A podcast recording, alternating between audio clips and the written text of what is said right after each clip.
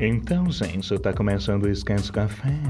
Hum, pra você que gosta de arte, que gosta de cultura, que gosta de desenho maravilhoso, esse podcast é pra você. Vem cá, escuta o resto, vai.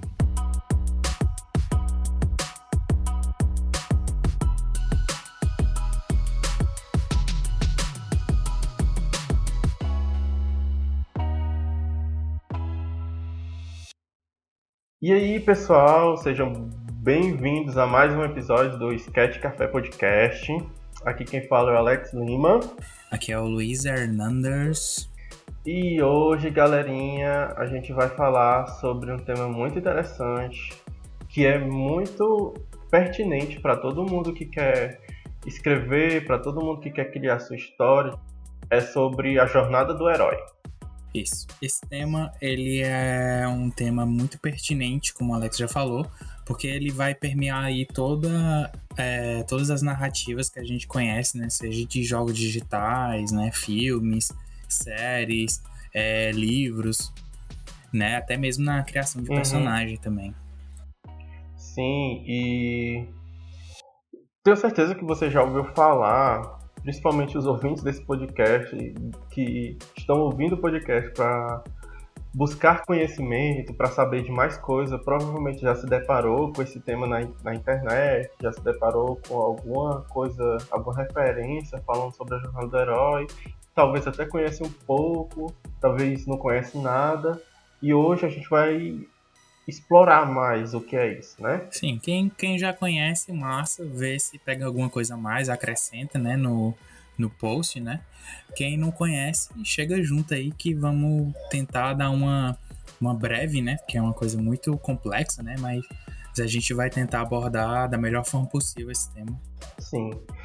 E tudo começou com Joseph Campbell, galera. Ele era um mitologista, escritor e professor universitário norte-americano famoso por seus estudos de mitologia e religião comparada. O cara ele estudou diversos mitos dos povos antigos e em 1949 ele publicou o livro O Herói com Mil Faces, que discutia a teoria da jornada do herói arquétipo encontrada em todas as mitologias, das culturas, nas lendas, ao redor do mundo que ele estudou. Passando alguns anos aí, Lá pro finalzinho dos anos 80, aparece esse carinha lá, é o Christopher Vogler, Vogler nomezinho dele bem difícil de falar. ele trabalhava para os estúdios da Walt Disney na época. E nesse período, a Disney ela estava passando por grandes problemas com os seus longas, longas metragens, né? Seus filmes novos que eles estavam criando lá estavam sendo fracasso de bilheteria. Eles não estavam conseguindo se aproximar dos grandes sucessos anteriores, como o Bambi e o Dumbo da época. Quem diria, né? Comparado a hoje, né? Sim. A Disney lançou, se eu não me engano, foi uns quatro filmes seguidos, assim, com diferença de um ou dois anos. E todos eles eram um fracasso, tanto de bilheteria quanto em marketing. É, não estava dando lucro. A Disney estava assim, maus lençóis mesmo. Aí foi então que o Christopher Vogler, que é um trava-língua para mim esse nome dele, é, ele tinha estudado, olha só a curiosidade, ele tinha estudado da mesma faculdade de cinema que o George Lucas. Para quem não sabe quem é esse cara aí, ele é só o criador das franquias do Star Wars e do Indiana Jones. e inspirado pelo trabalho do Joseph Campbell, que é o que eu falei anteriormente, o carinha lá que estudou os mitos ao redor do mundo, ele escreveu um memorando de sete páginas que se chamava Um Guia Prático para o Herói de Mil Faces. Basicamente, era para explicar os roteiristas lá do, da Disney e, a, e serviu até como material de base para os outros roteiristas de Hollywood é, estudar mais sobre o livro do Joseph Campbell, né? O Herói de Mil Faces. Era um documento de sete páginas, bem resumido e que ia direto no assunto, né? Para explicar a todos eles como que, que a história do, do monomito, né? Do Herói de Mil Faces poderia ajudar a criar boas histórias. Porque, até porque o livro ele é extremamente extenso, né? Ele É, tem até os pontos, né, que tem dentro da do são muito mais esticados e destrinchados, né?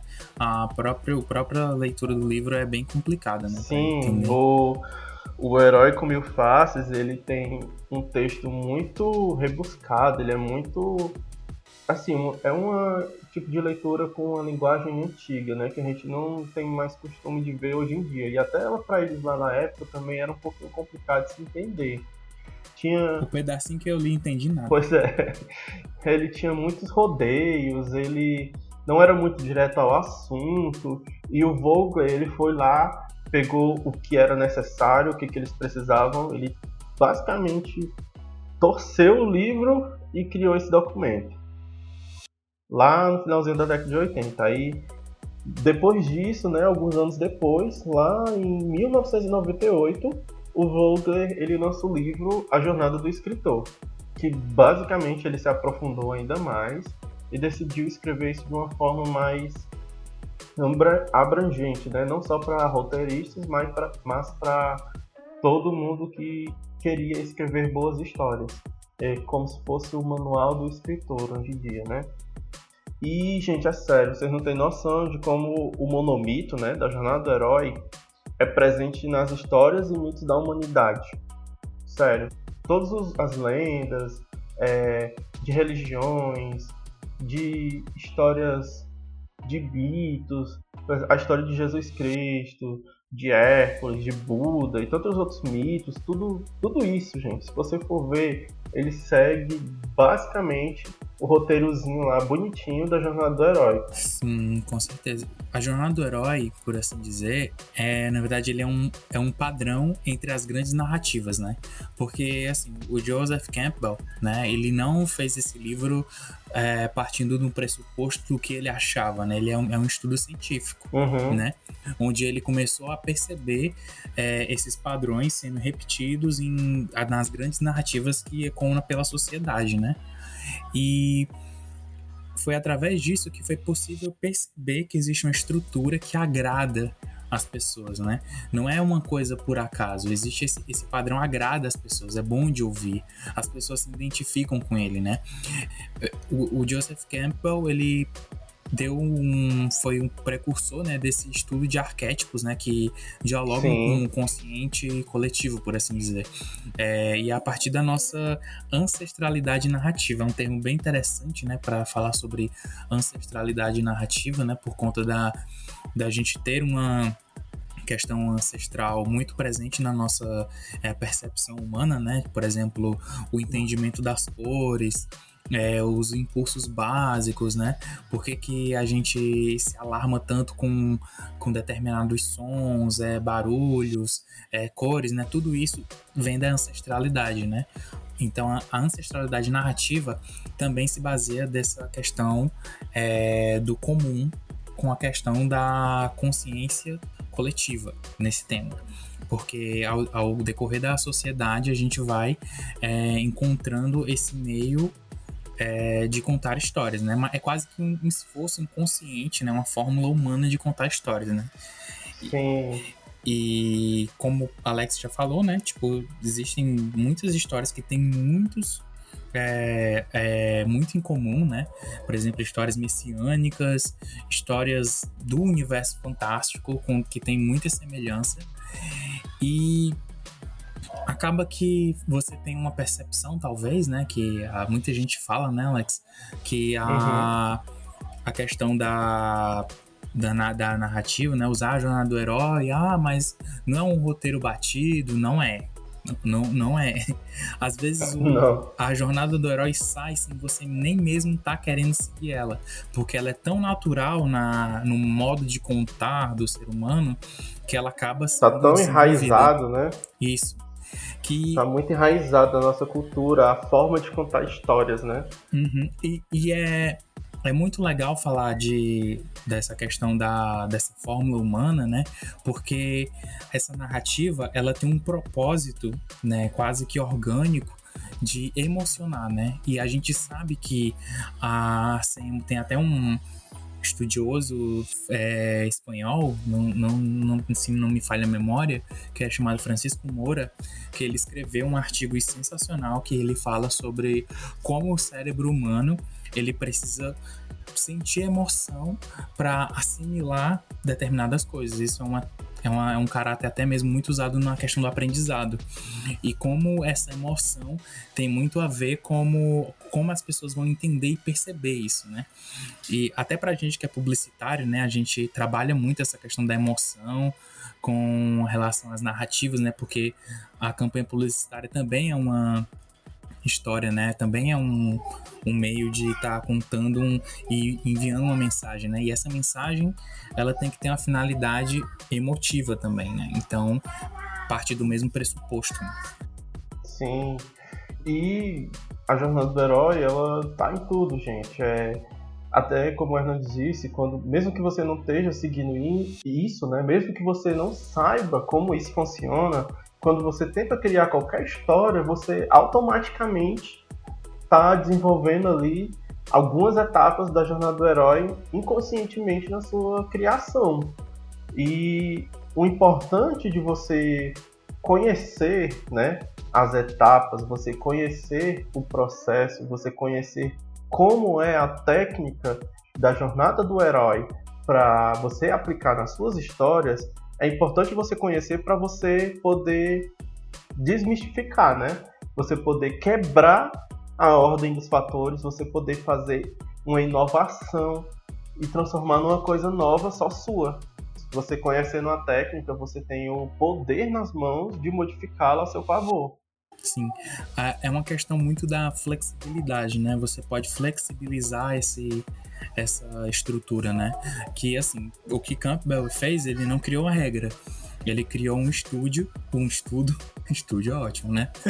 um estudo falando sobre isso, né? Falando sobre esse padrão. Mas não exatamente ele é uma regra, né? Então, tipo assim, tem muitos exemplos, né, de narrativas que seguem uma ordem contrária ou fazem uma, uma outra é, uma, uma, outra visão, né, da, da, dessa mesma coisa. Mas ainda assim, tem muitos é, esses passos eles são pulados, eles são invertidos, mas ainda assim seguem determinados pontos, né? A história precisa disso, né?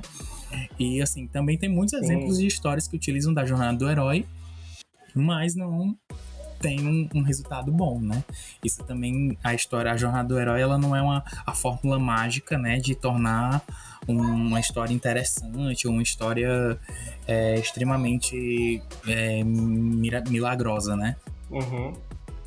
A jornada do herói, ela é uma ferramenta, assim como a sua criatividade, para trabalhar junto.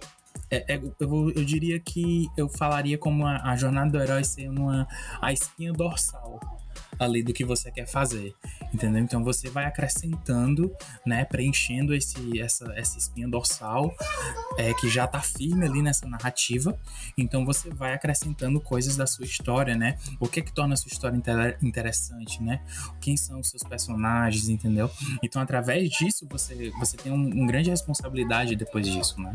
É, porque, a, porque até a técnica ela ajuda muito a você mostrar como são seus personagens, né? Mostrar como é o seu personagem para o público, para ele entender, principalmente no, no primeiro ato, né? Que é o mundo comum, você vai apresentar praticamente a vida do personagem, o que, que ele faz.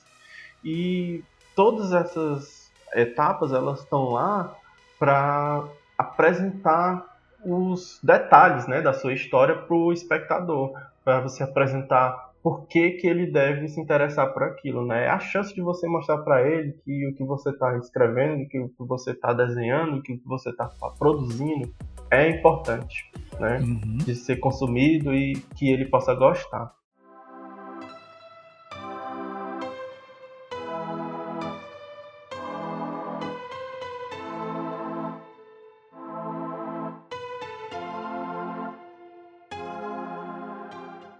Então, galera, é... a jornada do herói, ela tem essa estrutura, né, que serve para que, que dá base, né, narrativas, né, às histórias de personagens, mundos fantásticos, e ela tem é, pelo menos a, a versão mais mastigada, ela tem essa estrutura de 12 passos, né? Que o primeiro deles, eu acho que é o mais. É, como é que eu posso dizer? É o que tem uma responsabilidade muito grande, né? Com a história, que é quando é onde você introduz o seu herói, né? Que esse passo é chamado de mundo comum, né? É, você vai observar seu personagem dentro de um mundo cotidiano, né? É, na sua zona de conforto, por assim dizer.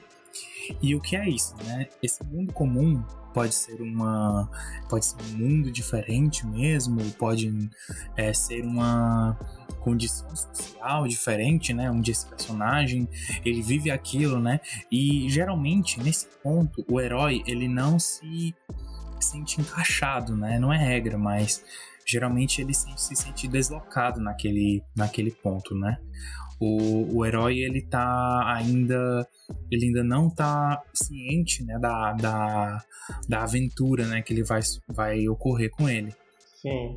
A gente vê muitos personagens, né, que passam por isso. Por exemplo, você vai ver o Frodo, né? Frodo Bolseiro. Uhum. Você vai ver a Katniss Everdeen, né? Você vai ver Luke Skywalker.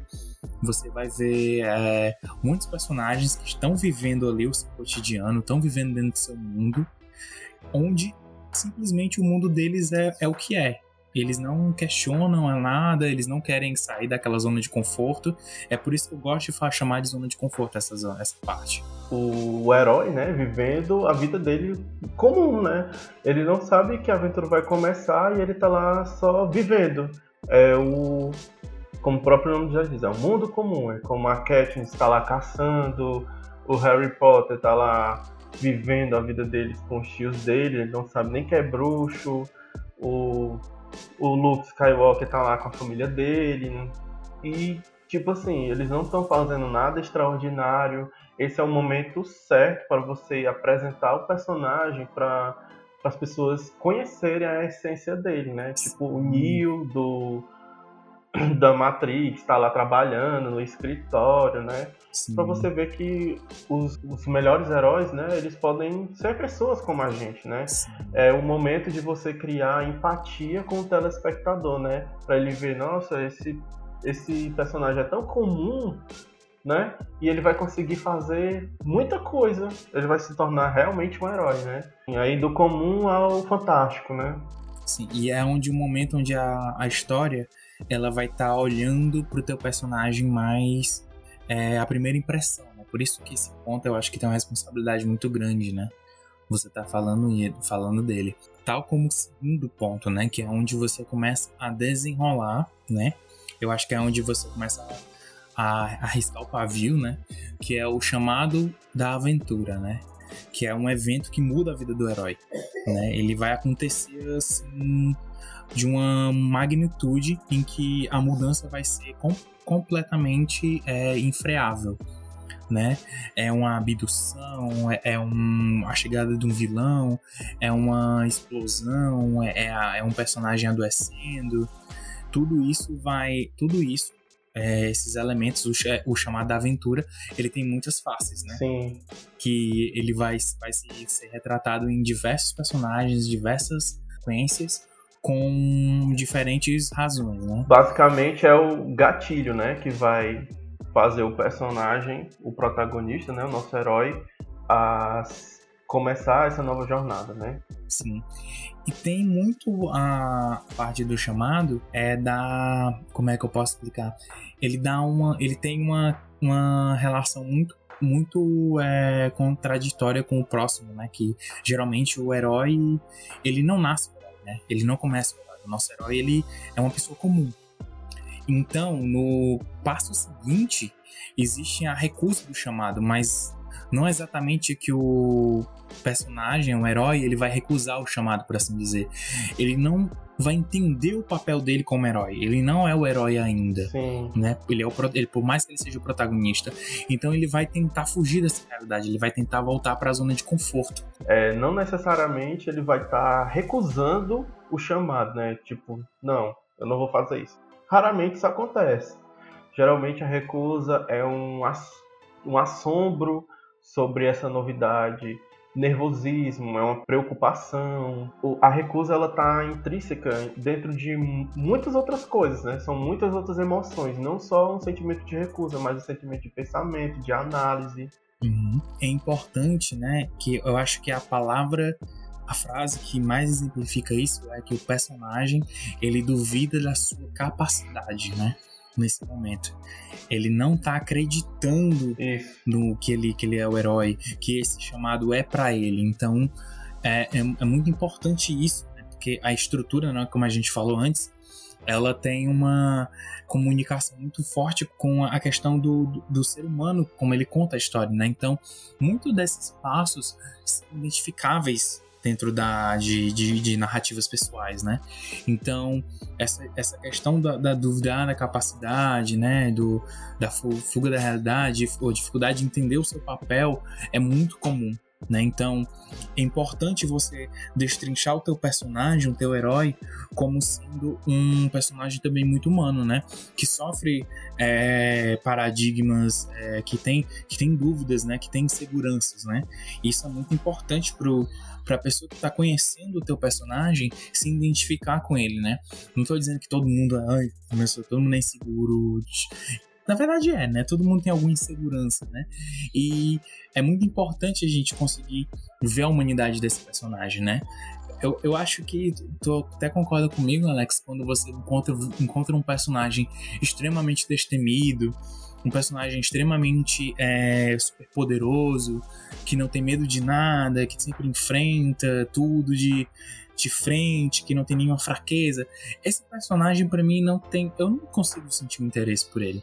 Sim, ele fica muito, muito vago. A gente não consegue criar uma empatia, porque a gente já sabe que ele vai, ele vai conseguir se safar dos problemas, ele não vai ter dificuldade, ele é muito poderoso e a gente não consegue criar uma empatia ou se ver com, como aquele personagem. E também, só, só complementando, Hernandes, é, a tua fala sobre a recusa do chamado, dando um exemplo, talvez algumas pessoas não podem entender, mas dando um exemplo mais prático, é, a recusa, por exemplo, nos Jogos Vorazes acontece quando a Katniss, né, o chamado, qual é o chamado da Katniss? É quando a irmã dela é selecionada pro, pro jogo e ela levanta a mão para ir no lugar dela. Esse é o chamado dela. O que é a recusa? Ela fica com medo, ela fica assustada, pensa até em fugir, mas ela aceita o chamado. No Harry Potter, o Harry, quando o Hagrid chega lá, dizendo que ele é bruxo e tudo, o Harry simplesmente fala: Mas eu não sou bruxo, eu sou só um garoto, né? Esse foi o momento da recusa dele, né? O, a recusa do chamado, ela não necessariamente precisa ser uma coisa muito grande, não precisa ser uma coisa muito extensa, mas podem ser até milésimos de segundo acontecendo no, na sua história, ou minutos, definem a recusa do chamado. Uhum. É, pode ser uma coisa bem pontual mesmo, é verdade. Porque assim, realmente, né, é, é bom até tu falar isso, né, que geralmente quanto eu devo dedicar para cada ponto desse, né? Como tu tá falando aí, né, o Harry Potter foi foi dois foi cinco segundos, né, ele dizendo, né, eu sou eu sou só um garoto, eu sou só um Harry. E isso é, é bem importante, né, as pessoas tentarem entender, é, conseguirem entender que essa estrutura ela tem ela é flexível, né? Próximo ponto, né, que a gente já falou de, de, de três quarto, deles, né? o quarto ponto é o encontro com o mentor, né? Que é aquele que vai guiar o herói, né? É aquele que vai aconselhar o herói, que vai até ajudar ele ou vai é, fornecer a ele recursos para ele se tornar o, o herói dessa história, né? uhum. né? O mentor ele tem muitas, ele pode ser diversos personagens, ele pode ser um personagem muito é, é, jovem, geralmente tem essa, essa, esse caráter né, de, um, de uma pessoa meio anciã, né? Uma pessoa que já vivenciou essa experiência, uhum. né? E tá, que tá lá ajudando esse personagem A gente vê como muito o alvo Dumbledore, né? Uhum. Já que a gente tá pegando o gancho aí do Harry Potter, né? A gente vê o Gandalf no Senhor dos Anéis, vê o Obi-Wan Kenobi em Star Wars. A avó da Moana. a avó da Sim, Moana, lá no filme da certeza. Moana. né? Sim, filme maravilhoso. Dá até saudade. É uma das figuras mais importantes, né? Eu acho que, que ele já vai dialogando também com o terceiro ponto, né? Que enquanto o personagem tá recusando o papel, tá, tá com a dificuldade de entender seu papel, o mentor chega lá e lembra ele e ajuda ele a sair dessa dúvida. Sim. Geralmente ele ensina, né? Ele explica como funciona esse novo contexto, né? Dessa nova, desse novo mundo, dessa nova experiência. Geralmente ele, ele é de lá, né? Ele pode dar conselhos, pode dar itens, pode ensinar alguma coisa. Ele é sempre um mentor que te fortalece um pouco mais o herói para ele poder seguir em frente na jornada. Sim. Que é justamente quando a gente já tá entrando aí na travessia do mundo limiar, que é o quinto ponto, né? Que é a travessia no espelho. Eu exemplifiquei como isso porque a gente tá fazendo uma, como é, uma representativa, uma coisa representativa mais a questão da Alice. A Alice no País das Maravilhas é exemplo, tem um exemplo muito forte nisso, né? Que é entrar pela toca do coelho, né? Atravessar o espelho, né? Que é uma metáfora muito utilizada no, em Matrix, por exemplo, né? Coelho branco, né? Quando o Neo recebe o, o e-mail, né, o, o texto no- na, na tela do seu computador, que é o coelho branco, né, e ele segue e vai e ele esse é o chamado da aventura dele, né, seguir o coelho branco. No caso, o mesmo para Alice, né? Então, quando atravessa o espelho, é a questão da travessia do mundo limiar, né? Que é a quebra do mundo cotidiano com um novo mundo, né? Uhum. É o portal. No Harry Potter, é quando ele vai pro beco diagonal. A Moana é quando ela vai pro mar. No Star Wars, quando o Luke e o Obi-Wan vão pro espaço, né? Realmente é aí que começa a aventura, né? E uma série de outras histórias que sempre você percebe que eles estão saindo de um ponto para ir para um ponto extraordinário. É tipo um ponto vagando, um ponto calmo, para ir para um ponto de agitação, né?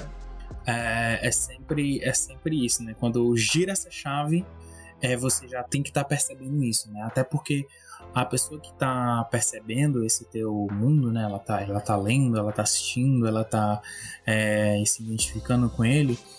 Ela precisa ter esse. Talvez ela não perceba exatamente esses pontos atravessando, né? Até mais que é uma questão de estudo, né? Mas essa mudança, né? essa travessia do portal é muito importante para narrativa, né? Sim, bastante, porque vai definir basicamente como que vai funcionar o mundo mágico, né? O mundo fantástico, a história em si, né? Que é onde vai passar a maior parte da história. Sim. No sexto ponto é onde existem as, as provações e o personagem ele vai conhecendo os aliados e inimigos, né? É onde começa a rolar o treinamento, né? Onde tem as falhas do personagem, né? Ele vai estar enfrentando outros paradigmas, né? Ele tá tentando se transformar no herói. E é também o momento em que esse herói começa a se perceber fazendo parte desse novo mundo, né? Ele Uhum. começa a perceber que ele tem muito a ver com esse outro mundo também.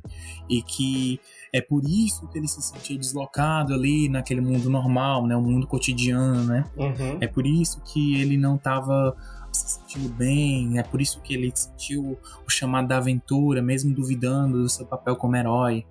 É o momento que ele percebe, né, que ele que ele devia realmente estar participando dali. E é o momento que ele começa a conhecer os aliados, né? Tipo, os personagens que podem ajudar, os personagens que podem ser bem, entre aspas, né, amigos, mas também amigos duas caras, né? Seus inimigos ao mesmo tempo. É o momento que, por exemplo, o Harry conhece os amiguinhos dele lá, né? Hermione, o Ron, né? E ao mesmo tempo os pseudo-inimigos dele, né? Que é o Draco e a galerinha lá da, da cobrinha lá. da Sonserina. é, tipo, tem, depois desse ponto, existe o, a aproximação da caverna oculta, né? Que é a questão do desafio final que tá se aproximando, né? É o peso, né? Da responsabilidade sobre o herói, né? Por que que esse herói está sendo chamado para essa aventura, né? Você vê isso muito fortemente no Senhor dos Anéis, por exemplo, né? Sim. Quando você tá vendo ali aquela narrativa do Frodo, né? Depois que foi formada a Sociedade do Anel, depois que ele conheceu seus aliados, né? Os magos, elfos, anões, outros hobbits humanos, ele começa a ver a, que a responsabilidade sobre ele de carregar um anel até Mordor é muito grande, né? Então ele começa a enxergar ali que ele vai ter que enfrentar esse mal em algum momento, né? E é o que começa a pesar o, passo do personagem, né? E isso tem uma, um peso psicológico em cima do personagem, né? Sim. E também responsabiliza ele por todo esse contexto, né?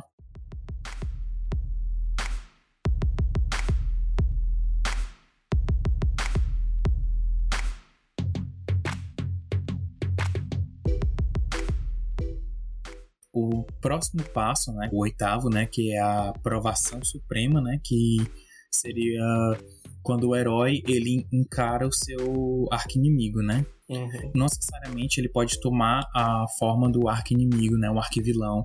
Geralmente esse vilão da história ele nem não exatamente é o vilão principal ou é o desafio final da história, né? Até porque muitas histórias funcionam dessa forma. Né? Star Wars tem Darth Vader como vilão ali principal, mas existe um, um, outro vilão por trás dele, né? Que é o Imperador Palpatine, né? No Senhor dos Anéis tem os Nazgûl, né? Que são os espectros do Anel, né? E tem o, o Sauron que tá ali, né? Então, assim, o herói, ele vai enfrentar o seu, seu arqui-inimigo, né? E ele tem que tomar uma decisão. Isso, né? E essa decisão pode ser combate, pode ser realmente, de fato, uma, um questionamento, né? E que essa provação suprema que ele vai sofrer, né, esse, esse conflito, essa encarada, né, a história ela vai gerar uma segunda chave, né, que talvez seja um do, onde começa o pico da história, né, onde a história começa a chegar no seu auge, que é onde a, se descobre que esse vilão, né, essa provação, ela na verdade é uma ponta do iceberg, né? uhum. né, existe uma outra questão por trás disso, né? Onde se começa a se descobrir que tem umas as entrelinhas ali. Sim, por exemplo, a aprovação suprema, né? Geralmente é quando o herói vai lutar, vai ficar de cara com o seu arco inimigo principal, mas a gente tem que atentar que, por exemplo, vamos pegar aí a história do Harry Potter de novo. O Harry Potter, ele chega na aprovação suprema diversas vezes. Todos os livros ele tem a sua aprovação suprema, só que a aprovação suprema real, oficial, é a última quando ele enfrenta o Voldemort, né? Uhum. Isso serve para você, para todo mundo, né, que quer usar da técnica do da jornada do herói, que não é uma coisa fixa. Por exemplo, a jornada do herói, por exemplo, na história do Harry Potter, ela segue direitinha na história completa, história toda. Mas se você for pegar, ele vive voltando para etapas e etapas anteriores, ele vai avança a etapas mais para frente, depois volta de novo. Tudo isso acontecendo na sua saga principal, né? É como eu disse antes, se você sabe a técnica, você consegue fazer ela do seu jeito e montar ela como se fosse um Lego mesmo, né? E com pecinhas repetidas, você pode fazer o personagem chegar na aprovação suprema e voltar de novo para os testes aliados e inimigos, conhecendo novos aliados, novos inimigos. Ele pode voltar lá para o quarto é, passo, que é encontrar com o mentor de novo. Ele pode novamente ter a recusa do chamado, ele pensar, poxa, será que isso realmente é o que eu deveria estar fazendo? Entendeu? É uma coisa que pode ir para frente, voltar e juntando tudo isso na história principal, do, do Harry, ele segue direitinho isso, mas ele voltou lá atrás, ele foi para frente, voltou de novo, para você entender que não é uma coisa fixa, né? Os 12 passos da jornada do herói, eles podem ser desconstruídos, basta você conhecer todos eles bem direitinho. Sim, e também você pode pegar assim, a, a questão dos 12 pontos, justamente, né? Até o quinto ponto ali, você já tem muito conteúdo, você já tem escrito muita coisa, você já tem narrado muita coisa.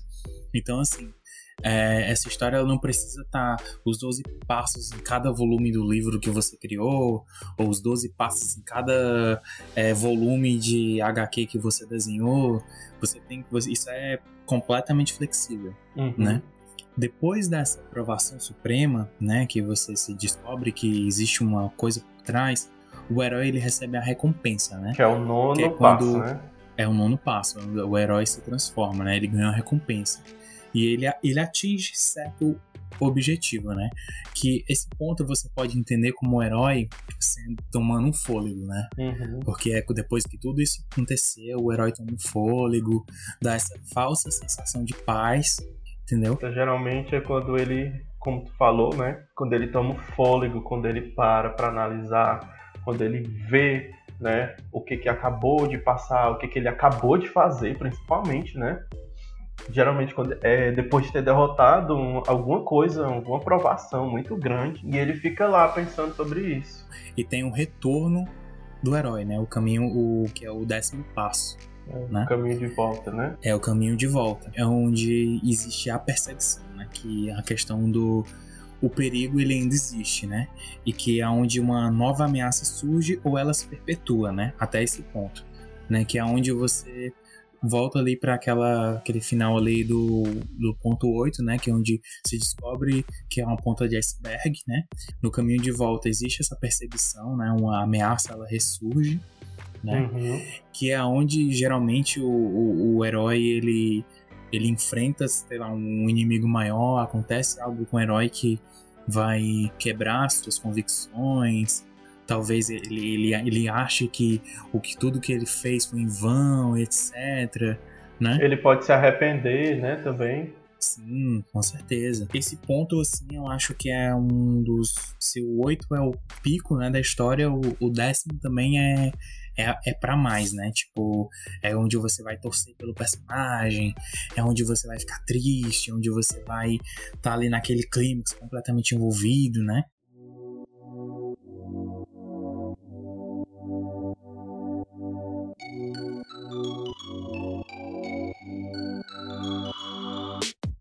no décimo primeiro, né? Esse se chama A Ressurreição, né? Que é quando o herói volta, né? Ele, ele se purifica. Ele traz algo novo pro mundo comum, né? Ele, o herói, ele sofreu aí essa perseguição, ele foi derrotado, ele sofreu essa ameaça, né? Então ele volta purificado, né? Ele, ele faz elevar o cosmo no seu coração. é, não necessariamente tá, isso tá ligado à morte né, do personagem. Se bem Sim. que em algumas histórias o personagem realmente morre, né? Só para ressuscitar é. depois. Mas isso não tá ligado totalmente à morte, tá ligado a um recomeço, né? uma virada de chave na cabeça do herói, né? Na cabeça e talvez nas habilidades, nas forças, talvez ele volte com um novo poder, com uma nova habilidade, com uma nova ideia, né? Sim, é muito legal isso que tu falou, porque o Campbell, ele mesmo fala que nesse ponto existe uma onde o personagem ele desenvolve uma habilidade que é o Senhor dos Dois Mundos, né? que é quando ele começa a perceber que quem ele era ali no começo né, da jornada dele e quem ele se tornou podem ser dois elementos que ele pode unir para desempenhar habilidades dos dois mundos, né? O que ele fazia no mundo anterior e o que ele faz agora, né? Que é onde ele começa a descobrir de fato o tipo de herói que ele é, né? Por isso que ele volta purificado, né? Por isso que ele, ele reencontra as suas convicções, né? Porque não é o que foi ensinado a ele que o que ele era, né? Foi o que ele descob se descobriu ser, né? É. Pois esse ponto tem o retorno com o Elixir, né? Que é o último ponto, o décimo segundo. O personagem, ele traz uma solução que traz esperança, né? Traz uma mudança para esse mundo, né? Do estudo desse, desses passos, né? O retorno com o Elixir, o Elixir basicamente é um, uma porção divina, né? Que vai curar uma pessoa, né? Então esse, essa metáfora é muito a respeito do, partindo do pressuposto que o herói ele partiu em busca de salvar uma vida, né? Então ele volta com esse elixir, né? Que no caso pode ser uma mudança, né? No caso da Katniss é uma revolução. No caso do Senhor dos Anéis é a paz, né? Pra Terra-média. Enfim. O elixir não necessariamente é algo físico, mas ele pode ser uma conquista para uma causa maior, pode ser uma nova ideologia, pode ser até uma nova concepção de mundo para ele, né? Que o mundo simples, um mundo comum que ele vivia lá no primeiro ato, não é mais a mesma coisa depois que ele voltou com o Elixir, né? Agora ele tem a plena consciência que ele faz parte de algo maior. E esses são os 12 passos, né, que dessa história, né, uma estrutura que você pode, é maleável, né, não é regra nenhuma, ela é mais um guia, né, uma espinha dorsal, Sim. então você pode manipular ela como você bem quiser, você pode seguir alguns passos, inverter a ordem dos passos, você pode fazer o contrário, faz a jornada do vilão, você faz o que você achar necessário na sua história, né, seguindo esses pontos. Lembrando que é um estudo científico, né? Uma estrutura que agrada, né? Então é interessante você estudar esses pontos a fundo quando você vai criar a sua história, né? E basicamente, né, o mito da jornada do herói, ele existe em todas as culturas humanas, ele continua sendo atualizado, pois a gente, né, a gente gosta de refletir sobre o nosso mundo através de histórias simbólicas, sobre nossas próprias vidas, né? A gente gosta de simbolizar a nossa vida comum no mundo fantástico. Né? Todo mundo tem a sua vontade de fugir da realidade, né? Será que eu que trabalho aqui no escritório de segunda a sexta não poderia ser a chave para uma coisa maior, alguma coisa, algum mundo novo, né? A gente gosta de poder imaginar fugindo da nossa realidade. Sim. E, e, é muito legal, uma reflexão muito legal que você faz é você olhar para esses 12 pontos. Será que você consegue se enxergar fazendo essa narrativa, né? Será que você consegue descrever a sua própria narrativa, a sua própria jornada do herói? É uma coisa bem interessante. É um questionamento muito interessante de se fazer, né? Porque muito você consegue se identificar com essas questões, né? Sobre a questão de duvidar das suas capacidades, né? Os mentores que a gente tem, né? Quem são os aliados, inimigos, né? O que a gente tem que enfrentar, entendeu? Porque todos esses elementos têm muitas faces também, né? Não é só o herói de muitas faces. Os elementos dessa narrativa, né, dessa estrutura também tem muitas faces. E talvez até identificar em que passo você tá, né, na jornada do herói. Será que eu tô no. É, sim. Será que é agora que eu tô no chamado pra aventura? Ou a minha aventura já começou e eu já tô aqui na, na aprovação suprema, né?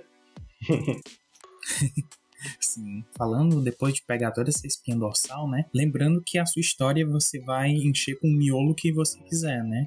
E o miolo tem que ser interessante, né? Uhum. Então, voltando ali para aquele episódio atrás, né? A gente falou de referências, né? Então, assim, as referências que você tem, né? a sua bagagem cultural é muito importante, né? Na hora de você criar um mundo fantástico, né? Na hora de você usar esse espinho dorsal no seu conteúdo, no seu miolo. Então, é muito importante as pessoas entenderem quem seu personagem é. É muito importante as pessoas é, se identificarem com ele. É muito importante você apresentar um contexto social interessante no plot inicial da história, né? Uhum. Porque eu, essa parte da história tem uma responsabilidade muito grande, né? Sim. Que é a primeira impressão da tua história. E também o, as etapas da jornada do herói, ele te ajuda a desenvolver a sua ideia. Tipo, ah, poxa, eu gostaria de criar uma história de um personagem que vai para o espaço e luta com ETs na Lua, um exemplo. Aí, mas eu não sei como começar essa história, nem como terminar, nem como desenvolver, nem como fazer esse meu personagem chegar lá. Como que eu faço isso? Estuda a jornada do herói. E você já tem, por exemplo, aí o começo. O mundo comum, esse seu personagem, ele era um astronauta, ele era uma pessoa comum, o que que ele era, né? Você já pode é, moldar a base do seu protagonista e apresentar isso para as pessoas e desenvolver o resto. Sim, com certeza. É uma dica muito boa.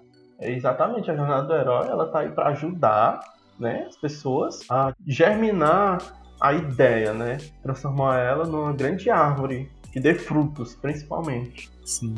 Eu eu recentemente eu fiz uma personagem, né, que é onde eu já postei uma, acho que um, uma ilustração dela lá na minha página, né, do Instagram. E essa personagem, ela foi muito legal criar ela porque ela se deu vida. Porque quando eu tava criando ela, né, eu tava fazendo meus traços, seguindo a minha intuição ali. E ela começou a se mostrar para mim, né? Tipo, na medida que eu ia desenhando, ela se mostrou ser uma pessoa baixinha, né? Ela tava ali na. tava ali no meu processo criativo, eu comecei a colocar uma coisa meio rebelde nela.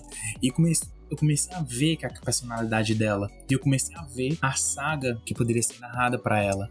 Simplesmente olhando para a personagem e se comunicando com ela, tentando perceber o perfil que essa personagem teria. E foi muito legal. Eu também tive uma experiência parecida quando eu tava tentando fazer uma caricatura minha, que acabou saindo uma coisa completamente diferente. Eu não faço a menor ideia como aquilo ficou assim. Mas eu tentei fazer um desenho de mim, que a princípio eu tava tentando ali seguir, meus, seguir os traços, a feição do meu rosto, mas eu comecei a sentir vontade de colocar coisas que, que lembram a mim, que as pessoas olharem, ah, isso é a cara do Luiz, né? Uhum. Então eu comecei a pegar esses elementos, essas coisas que, que contam a minha história, né? Contam quem eu sou. E eu comecei a juntar essas referências, né? E foi muito do momento que eu tava passando também.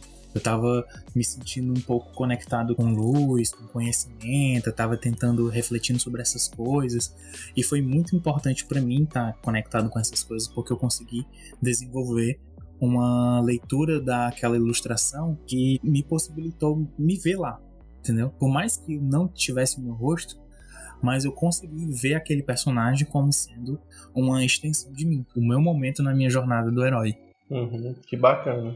Muito interessante isso. Serve até de exercício pra galera que ouve o podcast, viu? Já pode anotar. Depois, quem sabe até a gente pode fazer uma tag, né? É, cria, um, cria um personagem com a, aquilo, com os elementos que você acha que te representam, né? Pode ser uma coisa legal de fazer. É, não necessariamente você, mas o que representa você, né? Sim. E é isso, né, Hernandes? Acho que por hoje a gente já falou tudo, né? A gente Você falou tem mais até alguma demais. coisa pra falar? Não, não. Tá, acho que a gente já falou bastante. A gente estudou um pouquinho sobre o que era a jornada do herói. Espero que vocês tenham gostado de ouvir isso, né? Saindo da gente, de como é a nossa visão sobre essa técnica, de como é que a gente vê a jornada do herói. Espero que isso ajude muita gente.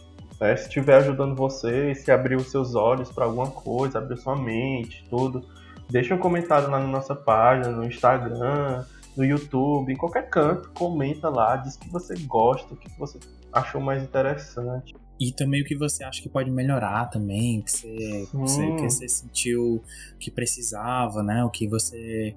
É, que alguma sugestão, acho super viável, super importante. Eu agradeceria muito. A gente agradece muito, né, Alex? É, a gente, eu, eu e o Hernandes, a gente está muito feliz de ver que isso está afetando, né, o pessoal. Tem uma galera que está comentando, tem gente que diz, ah, eu gostei muito disso, eu achei que vocês poderiam ter falado mais disso e tudo. Tem uma galera que tá dando dicas, que tá só agradecendo, que tá só mandando good vibes pra nós e tá sendo bem bacana receber esse feedback, né? Muito boa energia, bicho. Aí, muito bom. E é isso, pessoal. A gente tá gravando aqui das nossas casinhas, né? Devido à quarentena do coronavírus.